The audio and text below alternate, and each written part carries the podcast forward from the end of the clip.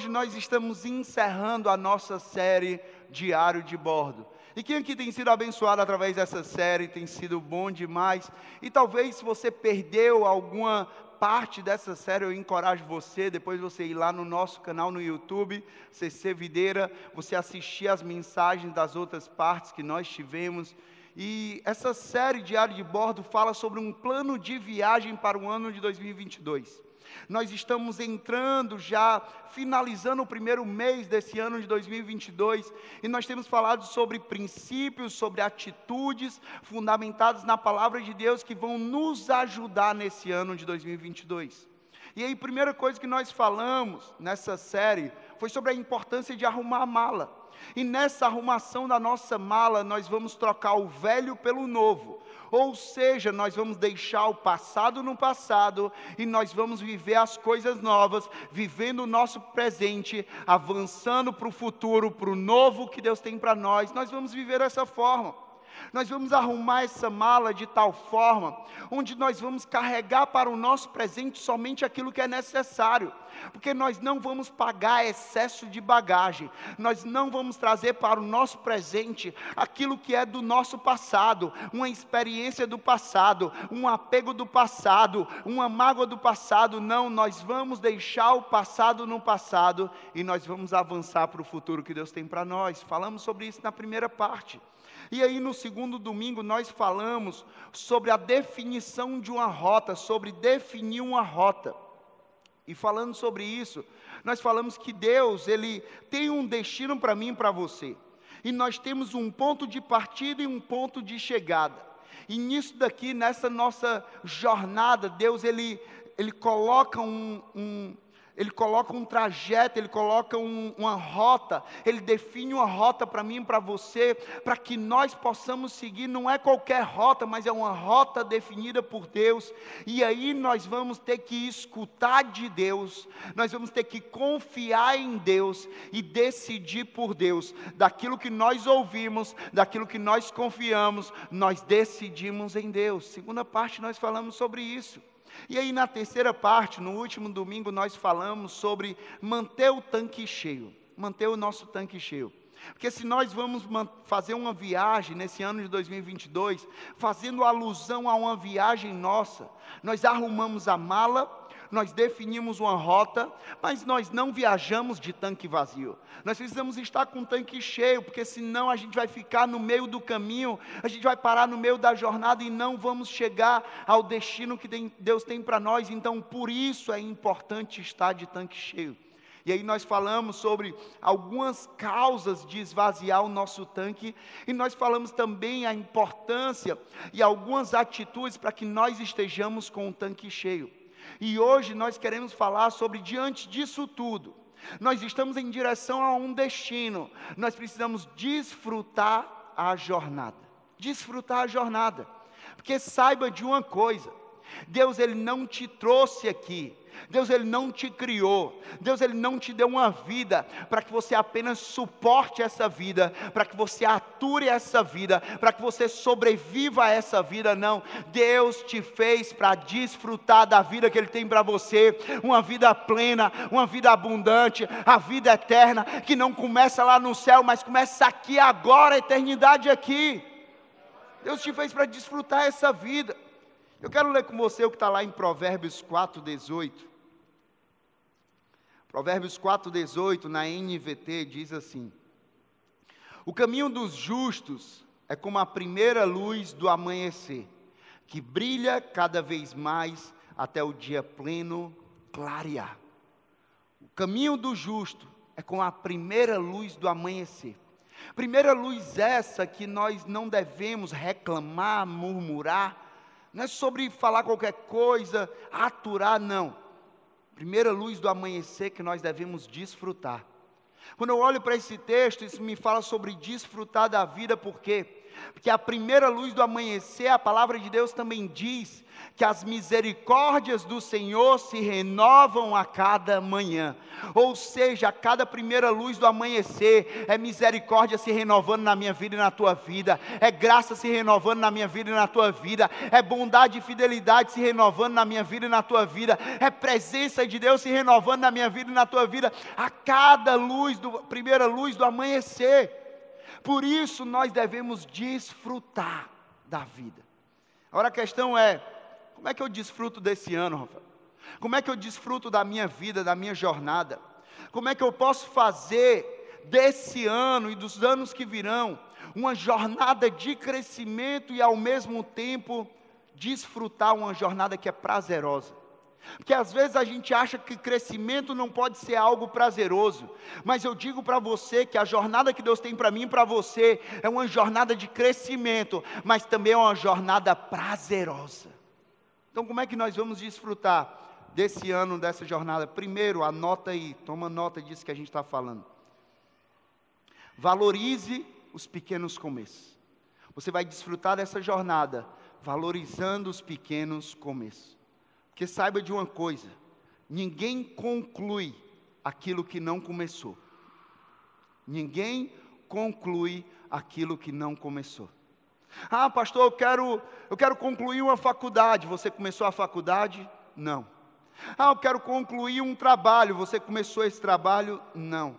Ah, eu quero concluir uma atividade física. Você começou essa atividade física? Não. Ah, pastor, o meu sonho é concluir a São Silvestre. Você começou a se preparar para essa São Silvestre? Não. Então ninguém conclui aquilo que não começou. Deixa eu trazer para o nosso ano aqui. Para esse ano de 2022, nós vamos sonhar grande, amém?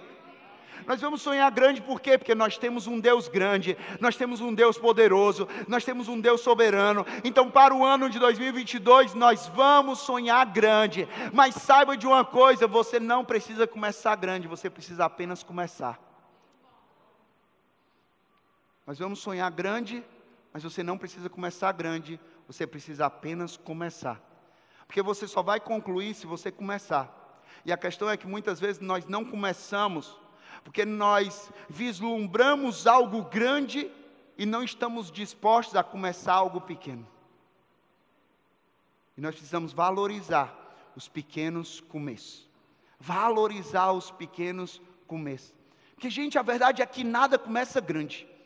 Nada começa grande, tudo tem um pequeno começo. Quantas vezes nós almejamos grandes projetos e desprezamos os pequenos passos para alcançar um objetivo alcançado? Quantas vezes nós almejamos grandes projetos e nós desprezamos pequenos passos que vão nos levar a alcançar aquele objetivo? Quantas vezes, gente? quando a gente olha para a nossa vida, para a nossa jornada, para a história, a gente vê exemplos, por exemplo, uma maratona. Uma maratona, ela é conquistada não simplesmente na linha de chegada. Uma maratona ela é conquistada passo a passo, pequenos passos, os primeiros metros, o primeiro quilômetro, passo a passo, metro a metro, quilômetro a quilômetro. Você não vai chegar na linha de chegada se você não der o primeiro passo, o pequeno passo. Isso aqui também é na nossa vida, na nossa saúde.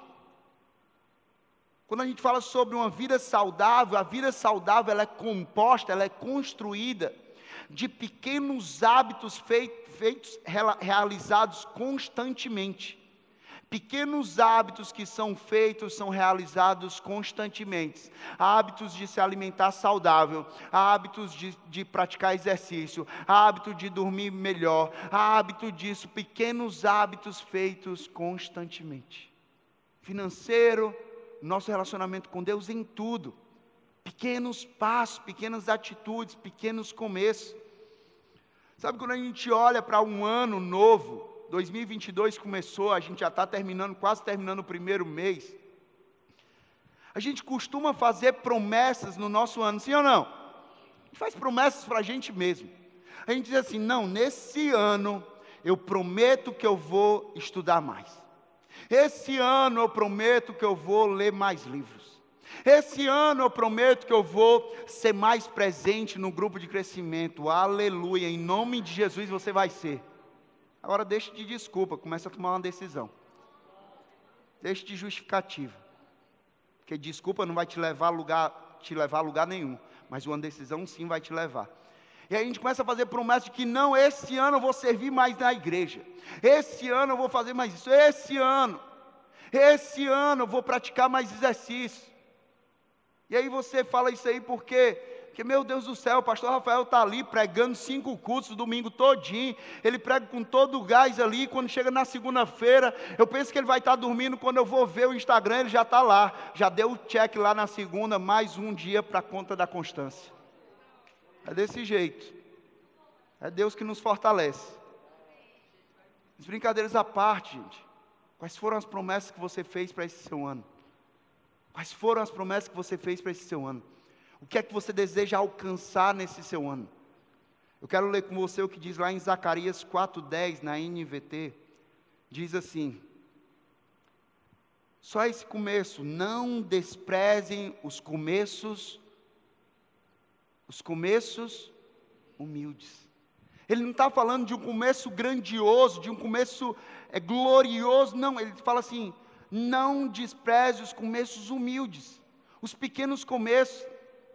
E isso é para mim e para você, por quê? Porque nós temos o costume de superestimar o grande e subestimar o pequeno. Superestimar as grandes coisas, os grandes feitos e subestimar os pequenos começos, as pequenas atitudes, os pequenos passos que são dados. É importante aqui a gente compreender o contexto desse texto, para a gente entender melhor essa mensagem, a gente receber melhor.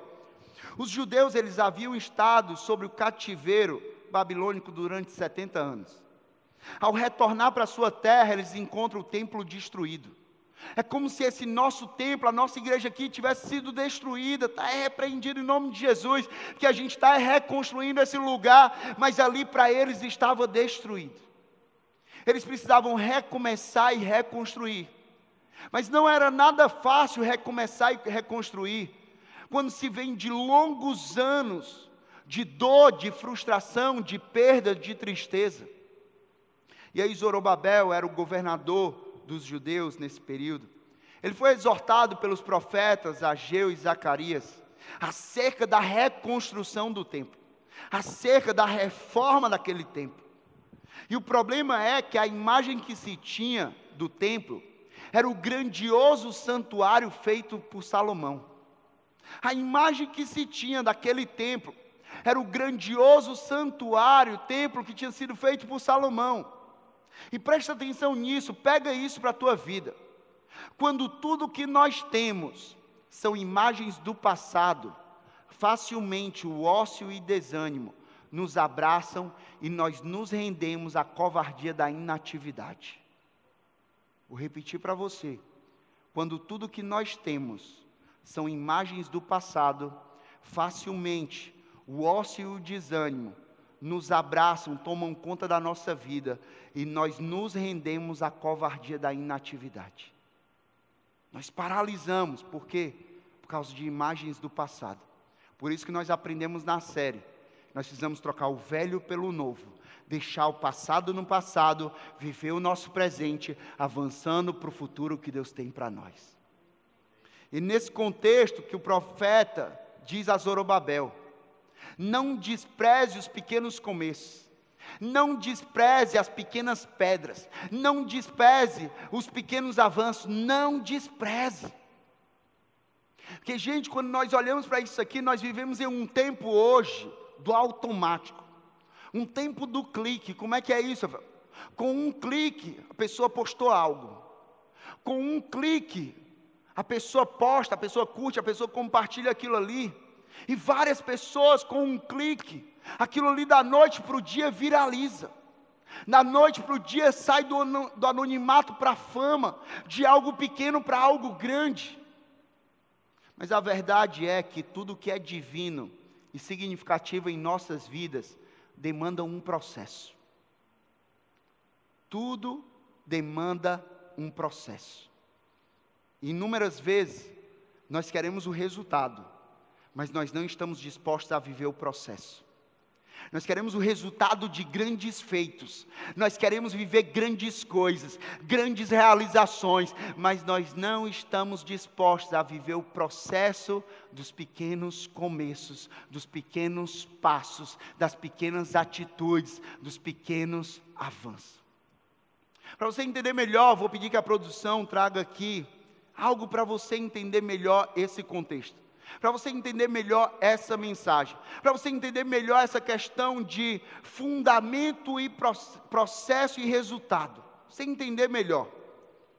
Em uma construção como a que está acontecendo aqui na nossa igreja, você está vendo a construção que está acontecendo aqui na nossa igreja, sim ou não? Você está feliz pela construção da nossa igreja, sim ou não? Você é grato pela construção da nossa igreja, sim ou não? Glória a Deus, glória a Deus. Então, em uma construção como essa da nossa igreja, nós podemos nos pegar muitas vezes olhando a simplicidade do início, e a gente pode achar aquilo ali algo inexpressivo, a gente pode achar aquilo ali algo pequeno, algo pouco, algo que é impotente diante do cenário completo, diante de tudo. Agora eu digo para você uma coisa: não se iluda com as formas iniciais. Não se iluda com os começos, com os pequenos começos. Jamais subestime, jamais subestime a potência que há nos pequenos começos. Jamais subestime a potência que há nos, nos, pequenos passos. Jamais subestime a potência que há nas pequenas atitudes. Porque eu digo para você: toda grande construção, ela começa com um pequeno começo, com um pequeno tijolo.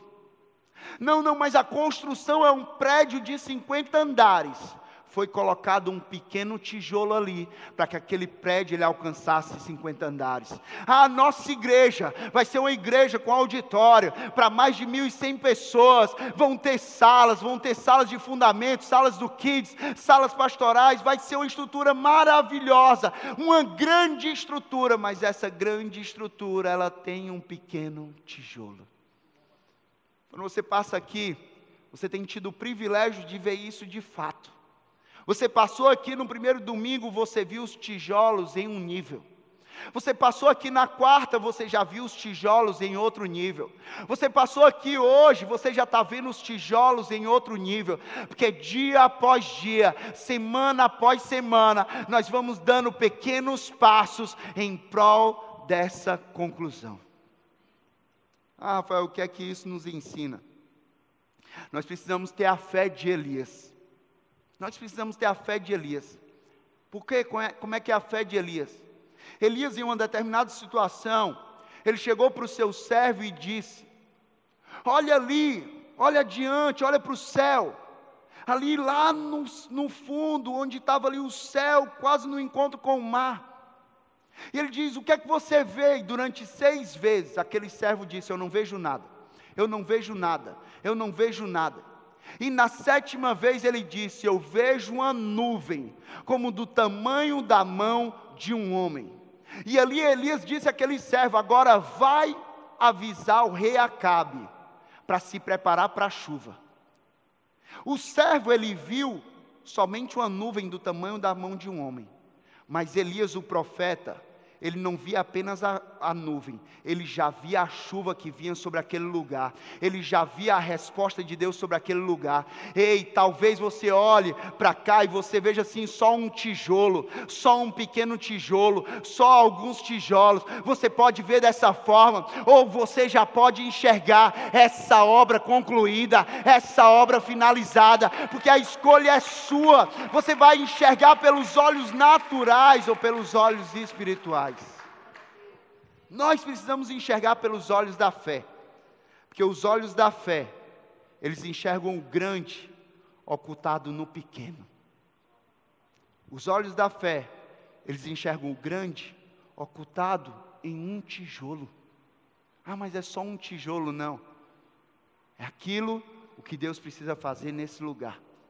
É aquilo o que é necessário para essa construção, para essa reforma. O sonho é grande, sim ou não? A visão é grande, sim ou não? O lugar é grande, sim ou não? O sonho é grande, a visão é grande, o lugar é grande. E pequenos começos nos levarão a grandes feitos.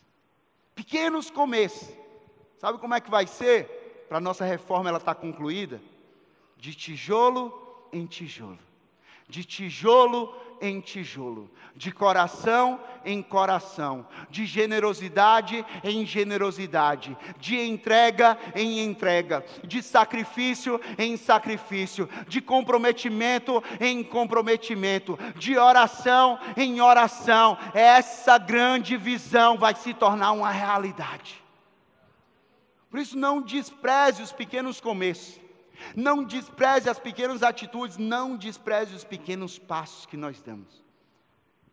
Uma coisa que nós aprendemos sobre essa reconstrução do templo, sobre a liderança de Zorobabel, é o princípio de dar importância aos pequenos começos. Dê importância aos pequenos começos. Valorize as pequenas atitudes. Valorize os pequenos avanços. Valorize as pequenas mudanças. Valorize. Outro, outro exemplo bíblico que a gente pode ver é o exemplo de Neemias. Neemias ele foi um homem que sentiu no seu coração um desejo ardente de reconstruir os muros da sua cidade que haviam sido destruídos, e os muros ali significavam segurança, força da cidade. E ele sentiu no coração um desejo de reconstruir essas muralhas. E aí, quando ele sentiu esse desejo, o projeto era grande, o seu sonho tinha proporções imensas. Mas Neemias ele teve êxito. A despeito dos desafios enfrentados, ele concluiu a missão, ele concluiu a obra. A gente vê isso lá em Neemias 6, 15 e 16 diz. Neemias 6, 15 e 16 diz assim: O muro, ele ficou pronto. Ele não ficou inacabado, ele ficou pronto no dia 25 de Elu, em 52 dias. Quando todos os nossos inimigos souberam disso, todas as nações vizinhas ficaram atemorizadas e abateu-se o seu orgulho, pois perceberam que essa obra havia sido executada com a ajuda do nosso Deus. O muro ele ficou pronto. Em quantos dias? 52. O muro ele não ficou pronto da noite para o dia. O muro ele ficou pronto em 52 dias. Como é que foram esses 52 dias? Dia após dia, colocando um tijolo por trás de outro tijolo.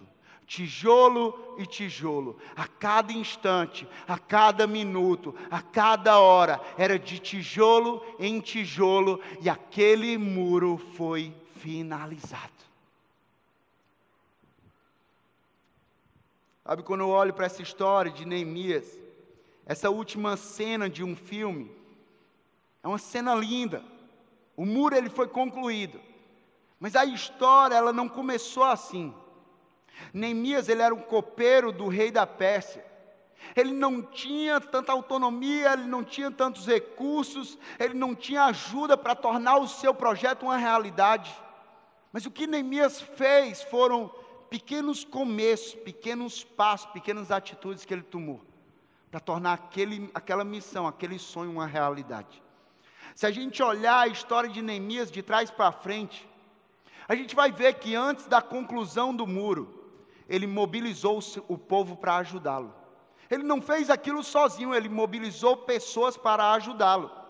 Antes de mobilizar o povo, ele fez uma inspeção no lugar ele fez uma, inspeção na cidade, ele fez uma inspeção naquela obra que precisava ser reconstruída para avaliar a necessidade. Antes de inspecionar, ele viajou 1.600 quilômetros da Pérsia à Babilônia.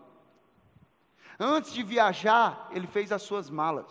Antes de fazer as suas malas, ele teve que enfrentar o medo de solicitar autorização ao rei para concluir aquela missão. E antes de solicitar aquela autorização ao rei, Neemias orou. Neemias orou.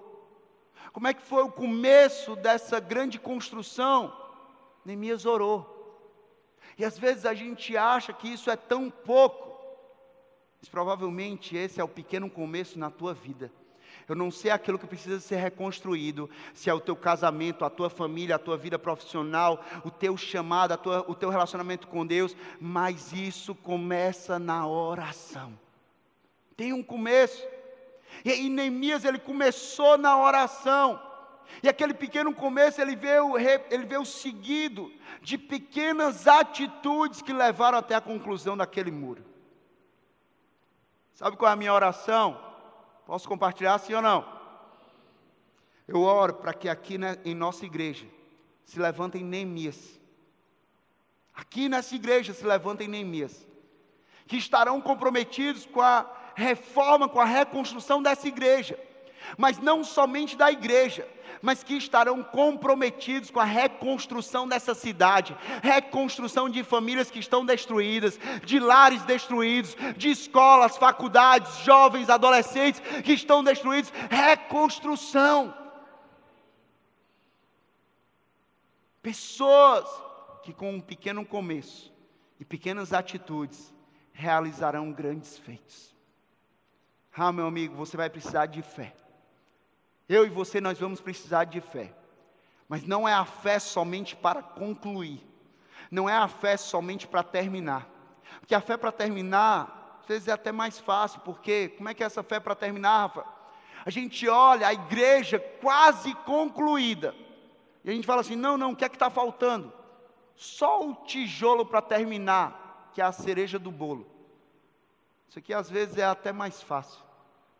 Mas Deus ele está te chamando não para ter fé somente para terminar, mas Deus ele está te chamando para ter fé para começar. Começar quando parece que não tem nada, quando parece que você não enxerga nada, que as pessoas não enxergam nada.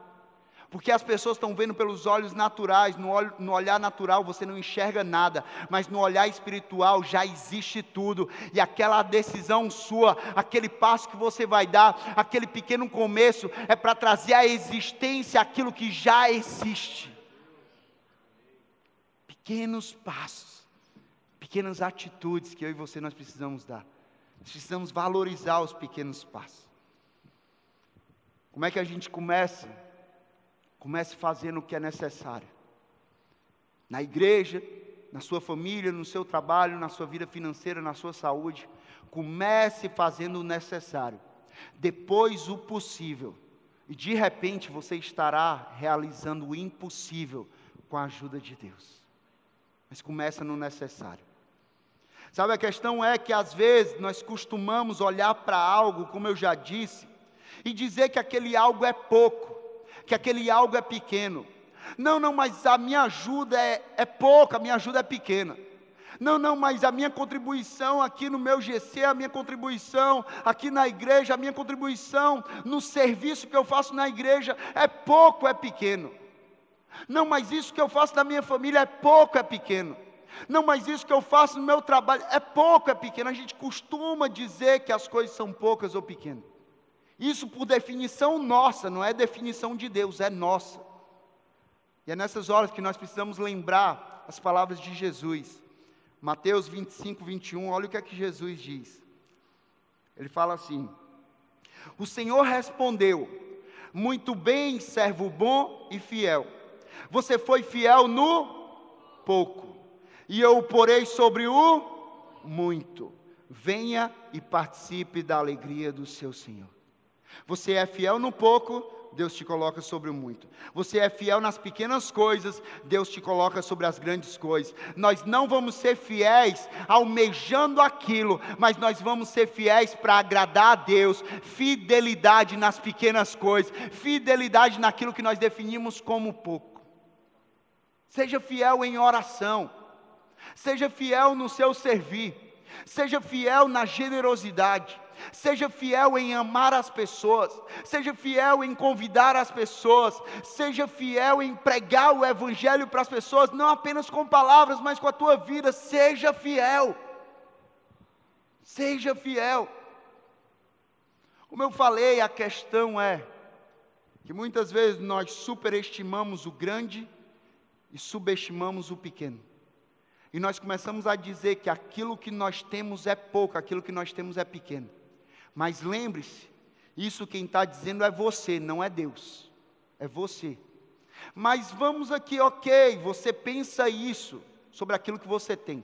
Você pensa isso sobre o dom e talento que você tem. Você pensa isso sobre o recurso que você tem. Você pensa isso sobre a habilidade que você tem. Não é pouco, é pequeno.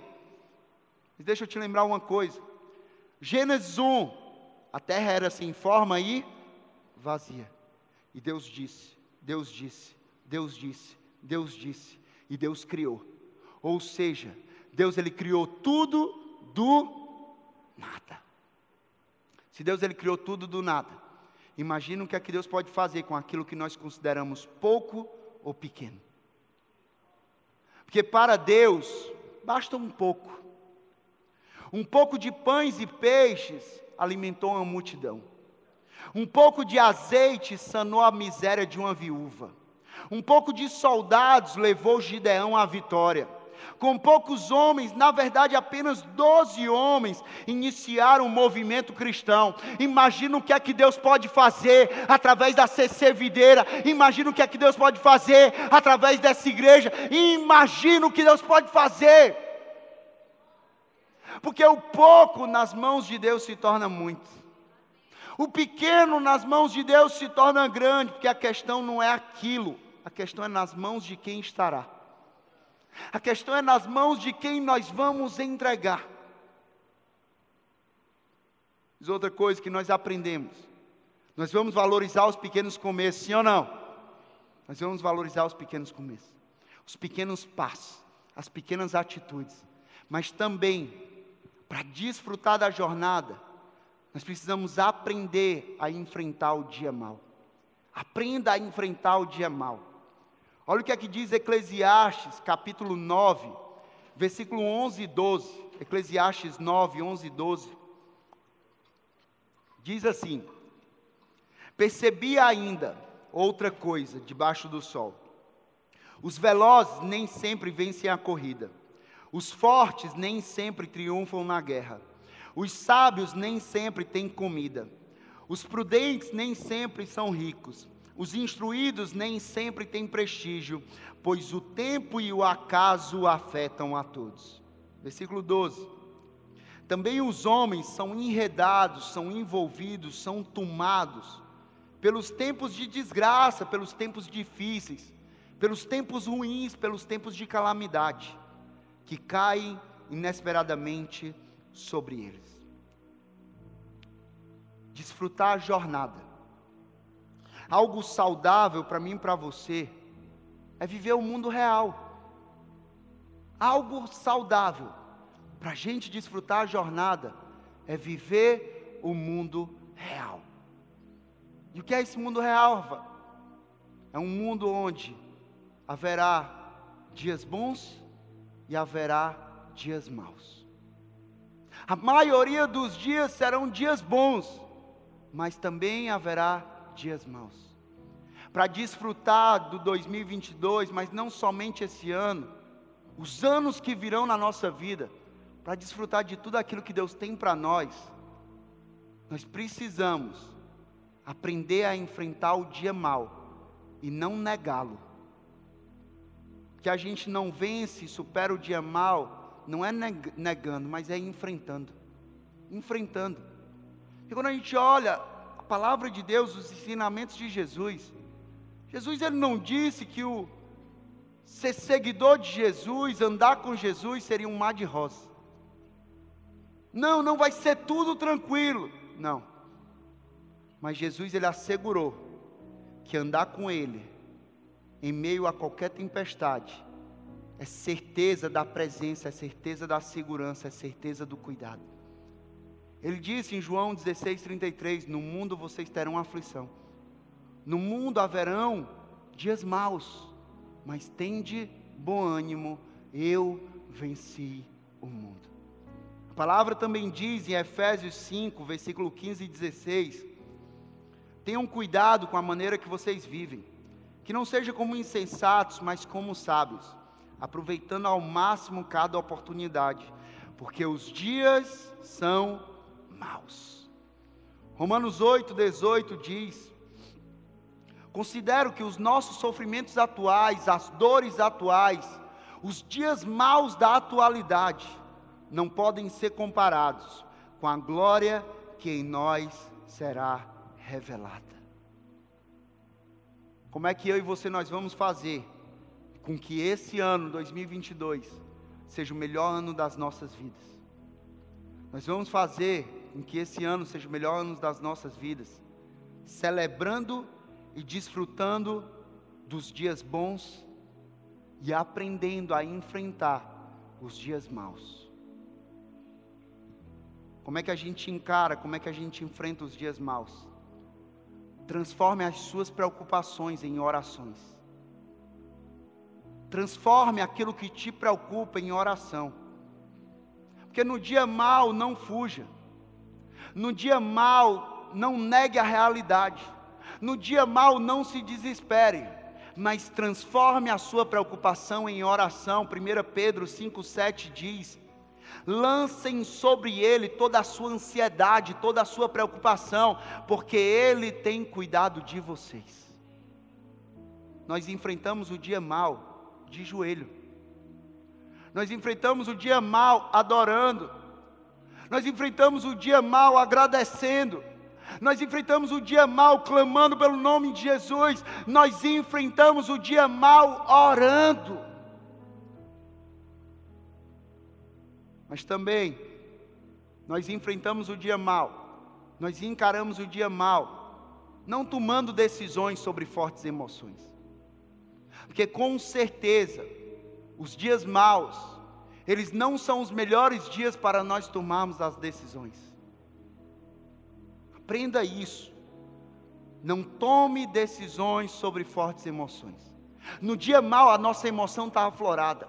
No dia mal, a nossa emoção está atingida. No dia mal, a nossa emoção ela pode estar tá até esmagada. Mas não tome decisões baseadas em emoções, em sentimentos. Mas tome decisões baseadas em uma convicção. Em uma convicção em uma certeza, na certeza de Deus, na certeza de quem Deus é, na certeza do que Ele tem para a sua vida. Não tome decisões sobre fortes emoções. Nós enfrentamos o dia mal, cuidando do nosso coração.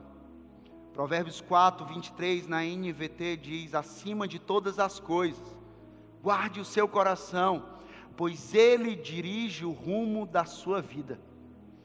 Guarda o teu coração do dia mal, por quê? Porque acima de tudo, guarda o teu coração, porque ele dirige o rumo da tua vida.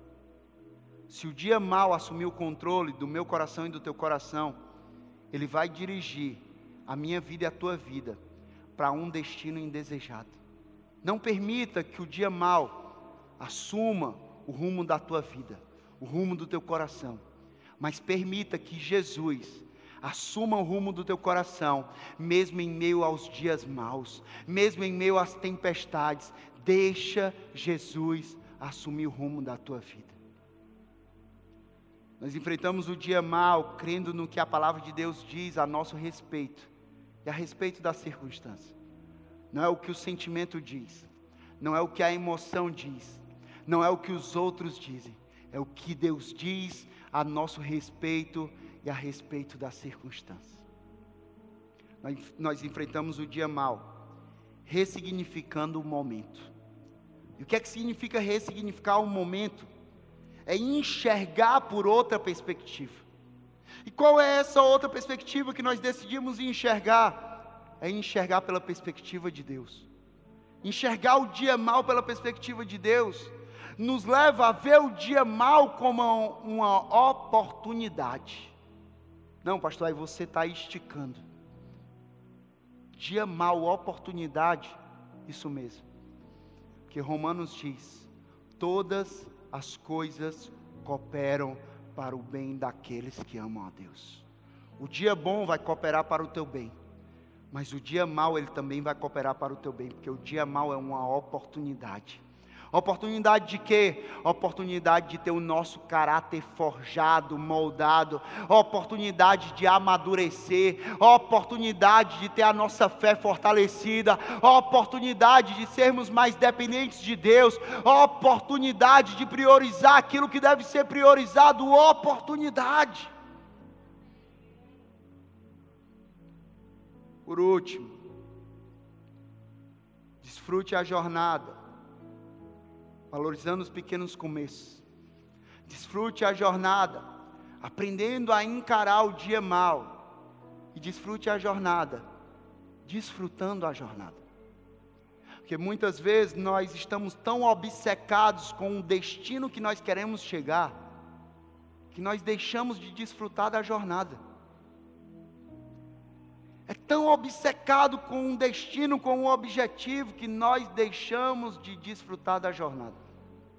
E Deus ele tem um destino preparado para mim e para você. Mas ele não quer apenas que nós venhamos chegar nesse destino. Mas ele quer que a gente chegue nesse destino tendo desfrutado da jornada. Tendo desfrutado do caminho tendo desfrutado da graça, do favor, da bondade, da fidelidade, da presença dele, tendo desfrutado. Eclesiastes 8,15. Vou ler só o início desse texto, diz assim: Por isso, recomendo que se desfrute a vida. Recomendação da palavra de Deus para a minha vida e para a sua vida. Não é aturar, não é suportar, não é sobreviver. Pastor, eu estou sobrevivendo, não é isso que Deus tem para você. Deus quer que você desfrute a vida. Desfrutar a vida, desfrutar a jornada, é também ser grato a Deus pelos mínimos detalhes. É ser grato a Deus em todas as ocasiões, em todas as circunstâncias. Porque 1 Tessalonicenses 5,18 diz: E sejam agradecidos a Deus em todas as ocasiões. Em todas as ocasiões. Gratidão é ter um olhar capaz de perceber que não merecemos nada e que tudo que nós temos vem de Deus. Gratidão é isso. Eu e você nós não merecíamos nada. E tudo que nós temos vem de Deus, é pura graça de Deus. O fôlego de vida é graça de Deus. O levantar é graça de Deus. O comer é graça de Deus. O deitar é graça de Deus, o trabalho é graça de Deus, o relacionamento é graça de Deus, as amizades é graça de Deus, a igreja é graça de Deus, o serviço é graça de Deus, o GC é graça de Deus, tudo é graça de Deus. Não é pela nossa força, não é pelo nosso merecimento, não é pela nossa inteligência, tudo é fruto da graça de Deus. Então seja grato a Deus. Seja grato grato a Deus. Desfrutar a jornada é celebrar os pequenos avanços, celebrar os pequenos passos, os pequenos começos, as pequenas atitudes. Nesse ano, nos anos que virão, troque a autocobrança excessiva pela disciplina da celebração. Tem muita gente que se cobra exageradamente tem muita gente que cobra dos outros exageradamente, troca essa autocobrança excessiva pela disciplina da celebração. Começa a celebrar os pequenos passos, começa a celebrar os pequenos avanços, começa a celebrar as pequenas conquistas, começa a celebrar. Porque aquilo que você celebra é repetido. Aquilo que você celebra, ele é repetido repetido. termino dizendo para você: se você hoje quer desfrutar a jornada, durante esse ano e durante os anos que virão, o segredo é um pequeno começo que vai gerar um impacto grandioso na tua vida. Um pequeno começo, uma pequena decisão que vai gerar um impacto grandioso na tua vida. E esse pequeno começo Está lá em Salmos 37, versículo 5, que diz: Entregue o seu caminho ao Senhor, confie nele e ele agirá. Qual é o pequeno começo que eu posso ter, pastor? Entrega o teu caminho ao Senhor. Confia nele e ele vai agir. Não há nada melhor para a gente desfrutar da jornada do que a gente entregar o controle, a condução, a direção e confiar naquele que sabe o destino que nós vamos, o destino que nós precisamos chegar e, acima de tudo, aquele que está comprometido em nos fazer chegar nesse destino. Então, o que é que cabe a mim a você? Entregar o nosso caminho, entregar a nossa vida, entregar o nosso coração ao Senhor, confiar na direção dEle, confiar na condução dEle e ter a certeza de que Ele agirá na minha vida e na tua vida.